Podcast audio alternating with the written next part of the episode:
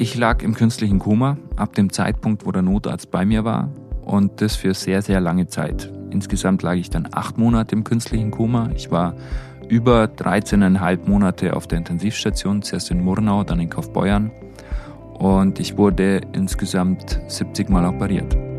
Ich kann bewusster leben. Ich, ich weiß, wie die Dinge zusammenhängen, warum die Dinge geschehen, warum die Dinge nicht geschehen, warum Dinge nicht funktionieren. Von dem her, das Thema Reflexion spielt eine ganz große Rolle mittlerweile. Und, und da bin ich schon auch sehr, sehr dankbar, dass ich da gereift bin. Mein Wunsch ist es ja, wenn ich mit Leuten zusammenarbeite oder vor Leute spreche, dass ich Brücken baue. Dass jeder von denen irgendwann ein Aha-Erlebnis hat und sagt, ja, okay. Der Allgäu Podcast mit Erika Oligunde Dirr. Hallo und herzlich willkommen zur neuen Folge. Mein heutiger Gesprächspartner war Bergwachtler in Füssen, Wettkampfskifahrer und ambitionierter Bergsportler. Mit 19 Jahren ist er in leichtem Gelände gestolpert und 30 Meter in eine Schlucht gestürzt. Ein menschlicher Körper hat etwa 6 bis 7 Liter Blut. Mein Gesprächspartner verlor viereinhalb bei diesem Unfall und lag acht Monate im künstlichen Koma. Heute sitzt er im Rollstuhl, was ihn so gar nicht davon abhält, ein erfülltes Leben zu führen.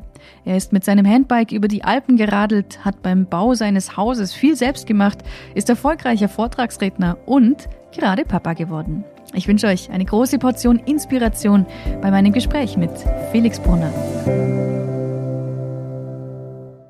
Felix, herzlich willkommen im Podcast. Hi, Servus, freut mich sehr. Ausnahmsweise mal nicht in meinem Bus, sondern auf deiner ziemlich genialen Terrasse. Ja, genau. nee, sehr schön. Ja, auf jeden Fall. Freue mich. Ähm, Felix, ich muss bei deiner Geschichte natürlich auch immer so ein bisschen an meine Geschichte denken. Und bei mir ist es so, dass es ähm, zwei Versionen der Geschichte gibt. Also ich kann das sehr, sehr emotionslos erzählen, aber es ist auch so, dass ich eine emotionsvolle Geschichte erzählen kann. Ist es bei dir überhaupt noch so, dass du, dass du da noch Gefühle aufreißt oder ist das schon alles irgendwie so lang her? Ganz interessante Frage, weil Emotionen bei meiner Geschichte, ganz ehrlich, für mich ist es tatsächlich nur noch ein Film irgendwie. Und der damals ablief, das ist jetzt mittlerweile über zwölf Jahre her, der Unfall.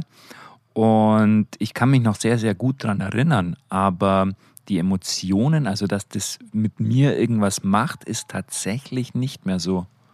Also die Geschichte ist da, die gehört zu mir, die gehört zu meinem Leben aber ähm, sie, sie tangiert mich nicht oder, oder sie macht mit mir eigentlich nichts mehr. Und ich glaube, das hat einfach damit zu tun und das hat ganz viel auch mit meiner Lebensphilosophie zu tun.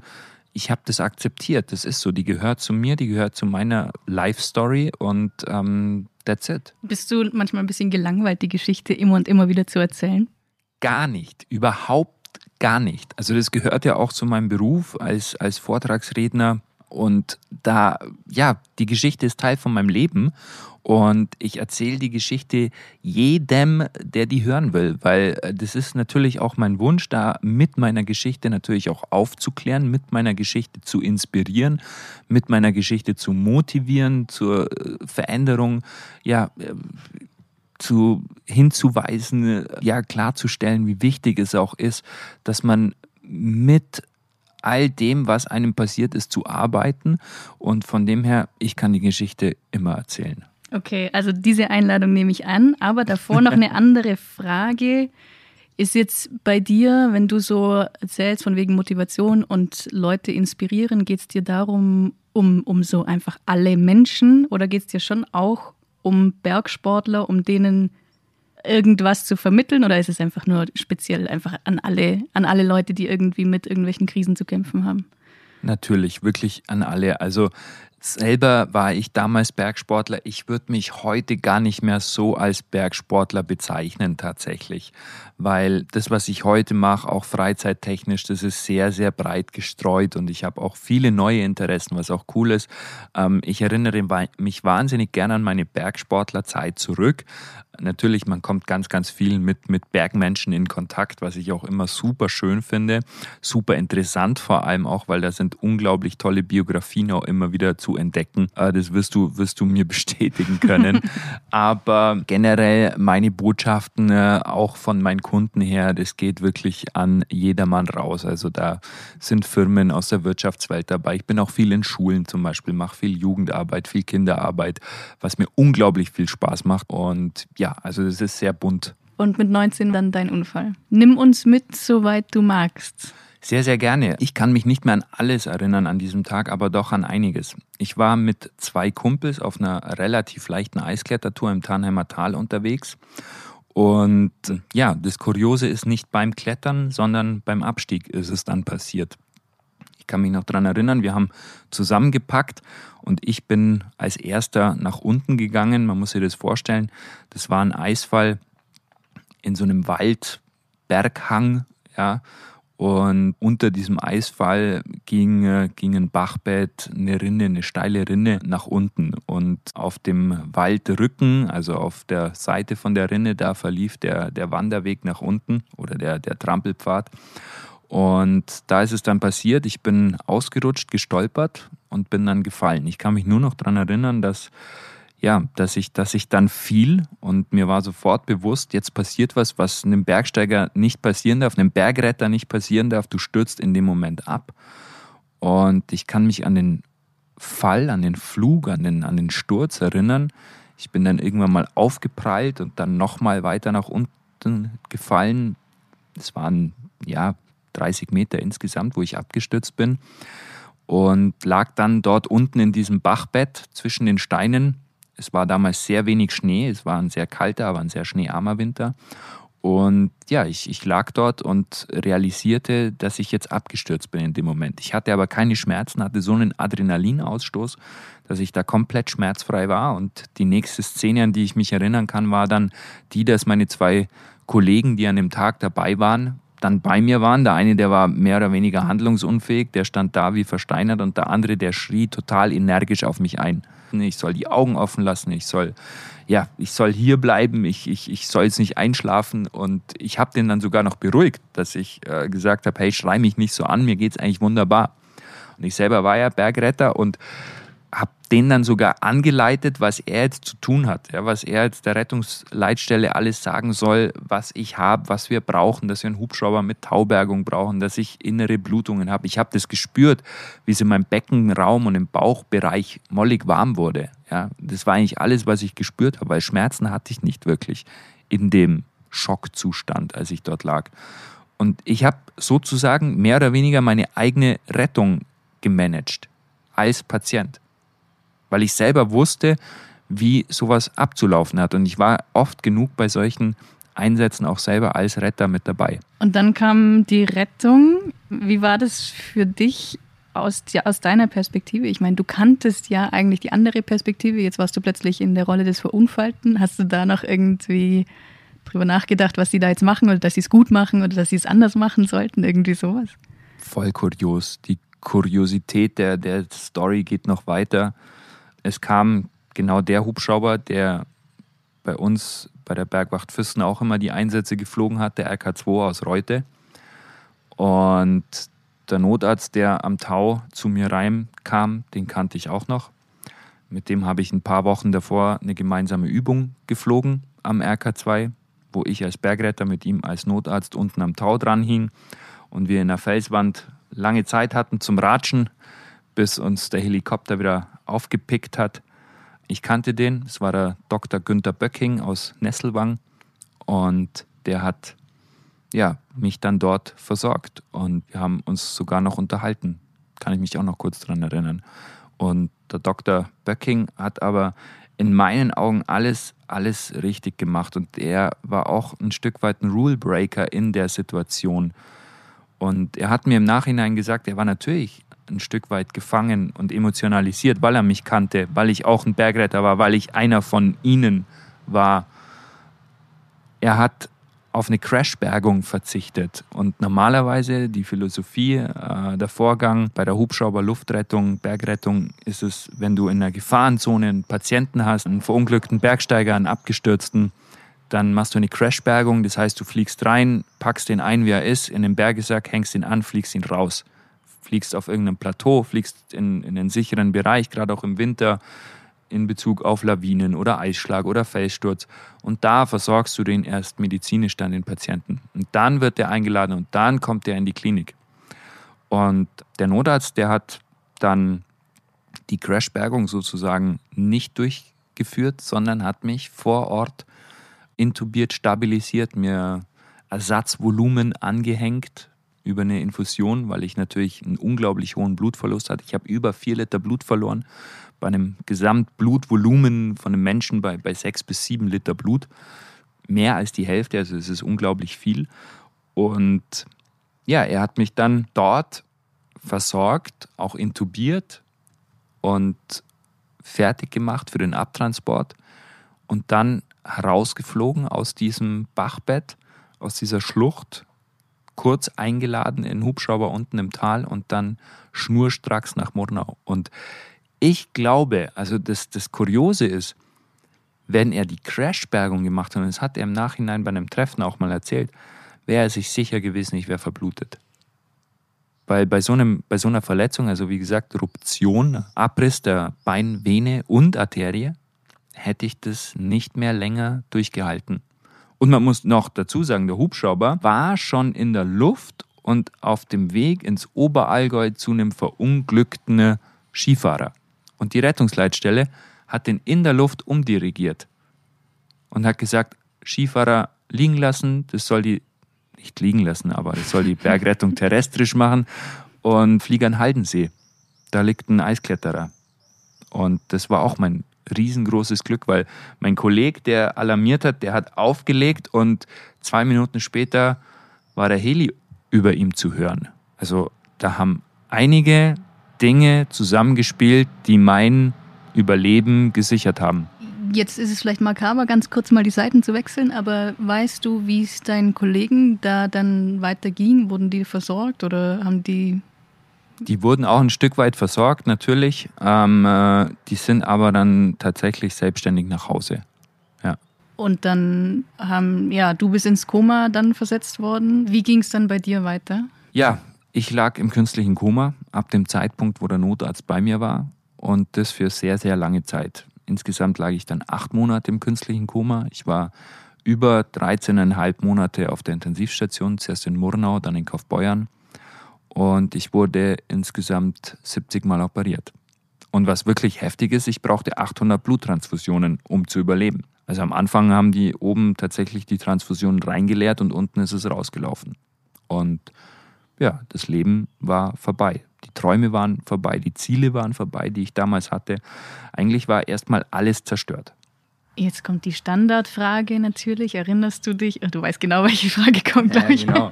Willst du sie gleich selber beantworten? Erinnerst du dich an die Zeit im Koma? Genau. Nein, ich erinnere mich nicht an die Zeit in meinem Koma. Man träumt dort wilde, schräge Sachen, Science-Fiction-Geschichten, die äh, fiktiv und reell gemischt sind. Reell Erlebten mit reell Erlebten. Ähm, nein, so ist es tatsächlich. Du bist in deiner Science-Fiction-Welt. Du bist in deinem Film drinnen. Da kommen Personen vor, die du ganz, ganz gern hast. Und dann kommen da auch irgendwelche Gespenster vor. Das sind wahrscheinlich Ärzte. Ja, aber das ist natürlich das Medikament Propofol und in Kombination mit ganz vielen Morphinen, Opiaten, das dann das mit dir auslöst. Und von dem her, ich kann mich an die Koma-Zeit noch ganz gut erinnern, tatsächlich. Ähm, ja, zurück in den Film. Ähm, die Zeit, als du aufgewacht bist, wie, wie lange hat es gedauert, bis du akzeptieren konntest? Boah, bis ich akzeptiere. Das sind eigentlich zwei, zwei Zeitepisoden, muss ich gleich sagen. Aufwachen ist das eine. Das Aufwachen geht ja auch nicht wie mit einem Schalter, sondern die Medikamente, ähm, das Narkosemittel Propofol, was auch Michael Jackson übrigens ganz gern nahm damals und dann auch ein bisschen zu viel davon das wird ja ganz langsam runterdosiert, sodass du ganz langsam aufwachst. Das ist ein Aufwachprozess, der zwei, drei Wochen dauert. Und dann musst du ja auch noch das CPAP, also die, ja die Intubation, den Schlauch im Hals, musst du ja dann noch abtrainieren. Du musst ja wieder atmen erlernen. Das ist unglaublich krass, diese Phase. Das, ich habe das gehasst. Ja. Ich musste das tatsächlich zweimal machen, weil ich, ich war zweimal im künstlichen Koma. Nachdem ich wach war, wurde ich nochmal ins, ins Koma zurückversetzt. Und wie gesagt, das ist ein Prozess, der dauert zwei, drei, vier Wochen, bis du wirklich mal realisierst, okay, jetzt bin ich wach, ich bin hier im Krankenhaus, das und das ist passiert.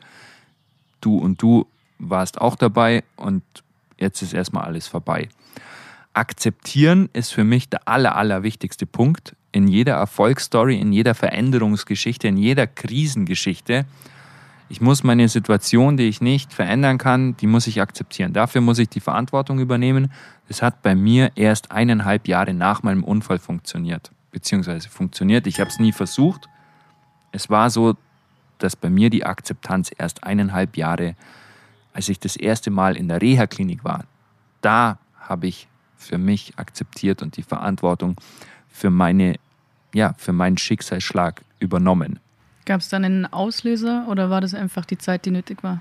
Definitiv. Also am Anfang war ich unglaublich naiv optimistisch. Da war klar, ich habe jetzt den Unfall gehabt, ich bin jetzt im Krankenhaus, ich kann mich nicht bewegen, ich bin beatmet, ich liege hier, ich bin ein Häufchen Elend, aber ich werde wieder Bergsteiger, ich werde wieder Krankenpfleger und ich werde wieder Luftretter und ich werde wieder ich habe mit Kumpels wirklich Listen gemacht. Ich finde die nicht mehr. Ich glaube, die müsste aber tatsächlich irgendwo noch sein. Wir haben eine Liste gemacht, wie viel Meter Seil und was wir alles brauchen, um den Monte Brento im Sarkatal zu, zu klettern, weil das war eigentlich das große Ziel in dem Jahr 2009, dann im Sommer, die erste Big Wall zu machen. Ja, mit Campieren auf dem Band und dann am nächsten Tag ganz in der Früh ins Steile einzusteigen. Das war damals so dieses, dieses Ziel, das unglaublich sexy war für mich. Genau, und das wollte ich alles wieder machen. Also das war klar für mich. Ich habe auch in der Krankenpflegeschule angerufen und gesagt, hey, kann ich vielleicht das Jahr wiederholen, weil ich will ja dann weitermachen, wenn ich wieder gesund bin. Und das war für mich klar wie Kloßbrühe, dass das wieder weitergehen wird. Und wie gesagt, erst so eineinhalb Jahre nach dem Unfall habe ich dann akzeptiert. Dazwischen, als ich dann nach diesem Jahr zu Hause war, war dann eher eine Lethargiephase dabei. Da war so eine Null-Bock-Phase. Ist ganz interessant. Eigentlich genauso wie in der Pubertät. Ja, so, so kein Bock, keine Ziele, lustlos. Ich habe mein Flatscreen vom Krankenpflegebett im Wohnzimmer meiner Eltern gehabt, habe da DVDs geguckt, habe mir Essen ans Bett liefern lassen, habe mein Schmerzmittel bekommen und war happy. Und dann gab es mal einen richtigen Krach mit meiner Mom, an den kann ich mich auch gut dran erinnern. Die hat mir eine Wasserflasche ins Bett reingepfeffert, eine Plastikwasserflasche, aber voll. Ich sollte die nutzen als Hantel, um, um endlich mal zu trainieren, um meinen Arsch hochzubekommen. Auf diese Aktion habe ich dann geantwortet, leg du dich doch in das Bett rein, mach du doch die ganze Scheiße durch, die ich hier durchmachen muss. Hat sie natürlich geheult, ist in Tränen ausgebrochen, hat gesagt, was ich für ein Ekelpaket bin und ich natürlich auch ich habe unglaubliche Scham empfunden in dem Moment, an das kann ich mich sehr gut daran erinnern. Und da hat es bei mir Klick gemacht. Da habe ich gesagt, ich habe jetzt keinen Bock mehr. Ihr könnt mich alle mal. Und da habe ich das gemacht, was ich immer gemacht habe. Ich habe dann, ich war dann wieder der Macher, ich war dann der Organisator, ich war dann der, der, der, der das Salz in die Suppe bringt. Und das Problem ist, ich bringe manchmal ein bisschen zu viel Salz rein. Ähm, ich habe dann mein Handy gepackt und habe dann meine Krankenkasse angerufen, meinen Hausarzt angerufen, ich habe eine Reha-Klinik angerufen, ich habe den Versorgungsdienst, also den medizinischen Versorgungsdienst angerufen und habe gesagt, hey, ich will jetzt auf Reha.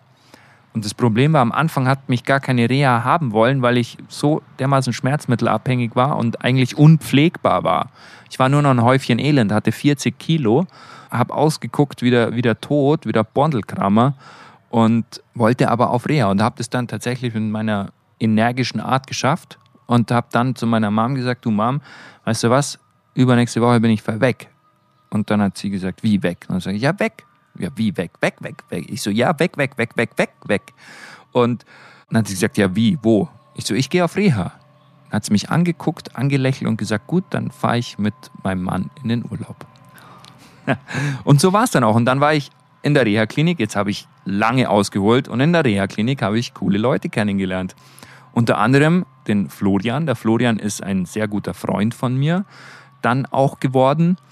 Und der Florian ist selber Rollstuhlfahrer. Florian Fischer, ehemaliger Nationalspieler Rollstuhlbasketball, ähm, war auch bei den Paralympics dabei. Und der hatte eine Schulterverletzung, eine Sportverletzung, die ich dann Jahre später auch mal hatte.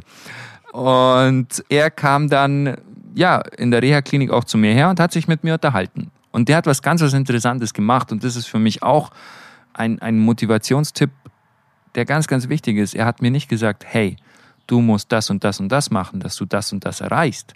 Er hat mich nur inspiriert. Er hat mir nur erzählt, was er so alles macht. Dass er Handbike fährt, dass er Auto fährt, dass er geheiratet hat, dass er Rollstuhl-Nationalspieler, Rollstuhl-Basketball-Nationalspieler ist, dass er Ski fährt, dass er schwimmen tut, dass er in Diskus geht, dass er auf Festivals fährt, dass er, ach, keine Ahnung. Und da habe ich mir gedacht, hey, du machst ja eigentlich lauter coole Sachen. Das hat ja eigentlich gar nichts mit deiner Behinderung zu tun. Und das war dann so ein bisschen auch mein Vorbild. Und ich habe dann gesagt, wenn du das schaffst, schaffe ich das auch. Und ab dem Moment habe ich mir Ziele gesetzt und habe dafür trainiert und habe angefangen zu arbeiten. Ich habe mich mit dem beschäftigt, was ich noch kann. Ich habe mich relativ schnell gefragt, was kannst du denn noch? Und ich habe festgestellt, ich habe zwei gesunde Arme, mit denen ich viel machen kann, die ich auftrainieren kann. Und ich habe einen funktionierenden Kopf und einen funktionierenden Mund. Habe dann dort auch meinen ersten Vortrag gemacht, weil die, die Pfleger gesagt haben, du, wir haben immer so eine Patientenbegrüßung am Montag könntest du nicht da mal vorbeikommen und ähm, da deine Geschichte erzählen, die so motivieren? Dann habe ich gesagt, ja, mache ich. Habe ich 20 Euro dafür bekommen. War mein erster Vortrag. Hin zu, den, zu dem beruflichen. Du bist Motivationsredner. Wie kam es dazu? Also war da irgendwann mal noch irgendwas dazwischen oder war einfach ganz klar so, hey, eigentlich nach diesem ersten Vortrag 20 Euro, das ist eigentlich gar nicht so schlecht, könnte man öfter machen muss man wahrscheinlich noch mehr machen, damit es sich finanziell lohnt. Aber war das gleich so klar, dass das irgendwie in die Richtung geht? Auch überhaupt gar nicht. Ähm, ich habe das damals gemacht. Ich war damals einfach neugierig und ähm, ja, plappern konnte ich, glaube ich, schon immer. Und das hat sich auch entwickelt alles ich habe das dann da öfters gemacht, habe dann wurde dann auf verschiedene Events eingeladen. Es hat sich dann auch rumgesprochen. Dann kam so die erste Schule dazu und meine Mutter, die ist Buchhalterin und äh, Steuerfachangestellte. Und die hat dann zu mir gesagt, so, dann machen wir jetzt einfach ein Kleinunternehmen. Ja, weil du verdienst jetzt da ein bisschen Geld. Und das Kleinunternehmen wurde dann ein normales Unternehmen und mittlerweile auch mit, mit Angestellter, Projektmanagerin und, und Zusammenarbeit mit verschiedenen Agenturen und, und großen, großen Unternehmen. Und so hat sich das alles entwickelt. Und äh, das war nie geplant, aber es machte mir von Anfang an Spaß, auch das Ganze einfach selbst zu gestalten, über die Geschichte zu sprechen, mit der Geschichte auch anderen zu helfen ja, und dann hat sich das eben alles so entwickelt und das, das hat sich auch alles in verschiedene Richtungen dann weiterentwickelt. Ähm, wie zum Beispiel jetzt auch die Zusammenarbeit mit dem Blutspendedienst, dass ich Blutspendebotschafter bin, weil ich eben selbst so viel Bluttransfusionen benötigt habe. Und ja, jetzt einfach auch mit dieser Geschichte andere Menschen zum Beispiel zu inspirieren, sich mit dem Thema Blutspenden auseinanderzusetzen weil statistisch gesehen braucht jeder Dritte einmal in seinem Leben eine Bluttransfusion und Blut ist nicht künstlich herstellbar. Man braucht dieses Spenderblut und es ist nicht selbstverständlich, dass immer genug Bluttransfusion in den Kliniken bzw. in den Blutbanken vorhanden ist. Genau, und so kam das dann auch wieder zustande und dann kam natürlich auch viel Medienarbeit dazu, äh, viel, viel TV-Geschichten, Radiogeschichten und so weiter. Und dann natürlich auch meine sportlichen Projekte, wie zum Beispiel die Alpenüberquerung, die ich als erster Rollstuhlfahrer gemacht habe 2013. Ähm, Offroad mit dem Handbike über die Alpen oder meine USA-Reisen mit dem Handbike durch Colorado und dann ein paar Jahre später nochmal zum Skifahren nach Amerika. Und ja, das hat das Ganze natürlich auch, auch gepusht und mittlerweile ist mein, mein Business auf, auf verschiedenste Säulen aufgebaut. Ja, auf der einen Seite die Vortragstätigkeit, die Speaker-Geschichten, dann viele Beratungsgeschichten auch, dann die Zusammenarbeit mit, mit Azubis, mit äh, Schülern in Schulen und verschiedenen Partnerbetrieben, wo ich monetär, beratend, inspirierend mitarbeite. Vor allem eben auch in Veränderungsprozessen. Eine Frage, die ich mich auch noch gestellt, die, mich, die ich mir auch noch gestellt habe, war, wie kommst du eigentlich auf deine Impulse, diese Inhalte, die du da vorträgst? Hast du da irgendwie, kommen die dir einfach so oder sind die für dich einfach jetzt nach dem Unfall einfach total klar? Oder entwickelst du die wirklich schon irgendwie systematisch? Natürlich, die sind alle entwickelt, aber die sind von mir entwickelt. Auf der anderen Seite gibt es ganz vieles, was ich erzähle, was ja nicht neu ist. Ja, da wird das Rad ja nicht neu erfunden, sondern es ist einfach nochmal mit einer anderen Story verknüpft, um besser einfach ja, sich auch zu identifizieren mit einer Veränderungssituation, ganz konkret zum Beispiel. Mein Wunsch ist es ja, wenn ich mit Leuten zusammenarbeite oder vor Leute spreche, dass ich Brücken baue. Dass jeder von denen irgendwann ein Aha-Erlebnis hat und sagt, ja, okay, ich verstehe genau, von was der redet. Ich habe das auch. Vielleicht nicht äh, im Bereich Gesundheit, äh, vielleicht nicht im Bereich Beziehung, aber im Bereich Beruf. Ich bin an einem Punkt, ich bin in einer Sackgasse, ich bin demotiviert, ich habe keinen Bock an die Arbeit zu gehen, ich habe Kommunikationsprobleme mit Kollegen. Ich fahre immer gegen die gleiche Wand und komme da irgendwie nicht weiter und bin da ein Stück weit unglücklich. So, ich weiß genau, von was der erzählt und ich kann jetzt da für mich was draus mitnehmen. Und das ist meine Intention, das ist mein Wunsch. Wenn ich das geschafft habe, habe ich alle meine Ziele erreicht in, in, in, in Sachen dem, was ich beruflich mache. Umsetzen muss man selber. Das ist genau der Punkt. Ich kann mich inspirieren lassen, aber ins Handeln muss ich selber kommen.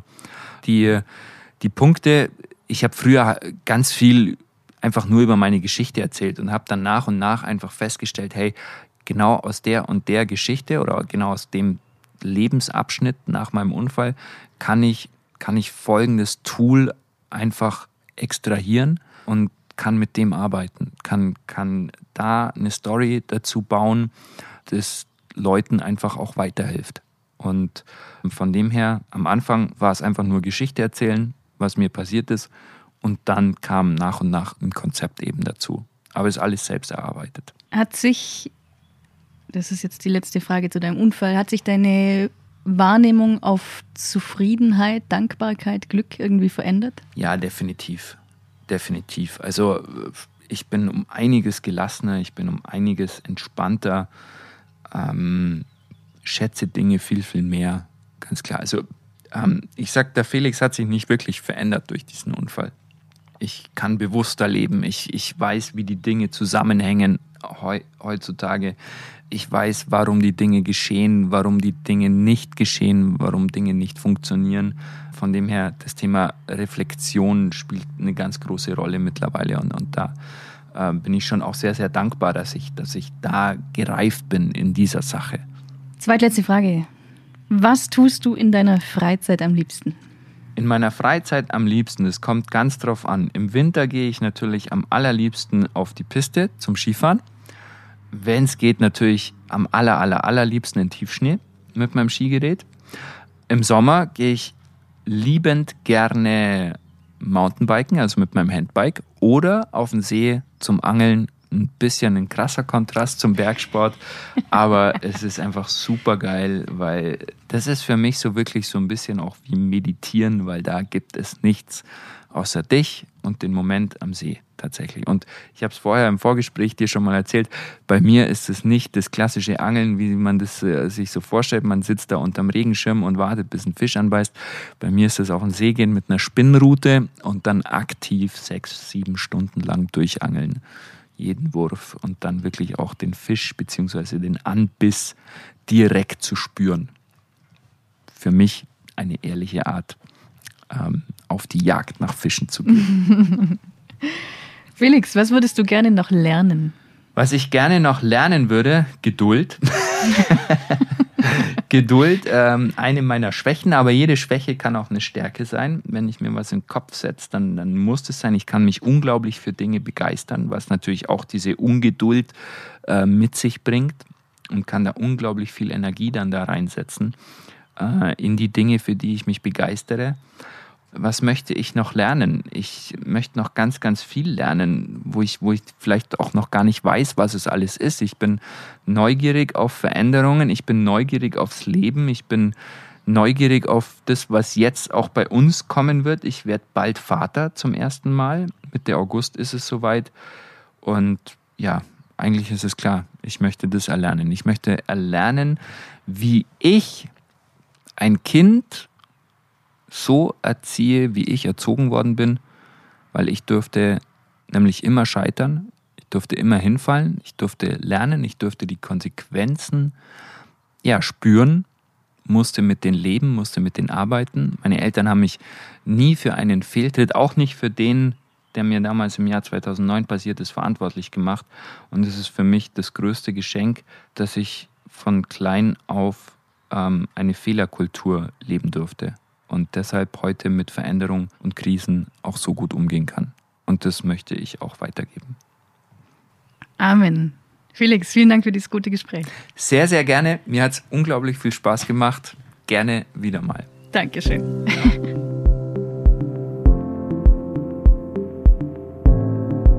Mehr Informationen zu Felix, zu seinem Buch und zu seinen Vorträgen findet ihr unter felixbrunner.de und in den sozialen Netzwerken. Der Teil, den ihr hier im Allgäu-Podcast gehört habt, war ein Auszug aus einem noch tiefer gehenden Gespräch, das ihr in dem Podcast Uli Gunde plauscht komplett hören könnt. Alle Links gibt es wie immer in den Show Notes. Vielen Dank fürs Zuhören, passt auf euch auf und bis in zwei Wochen.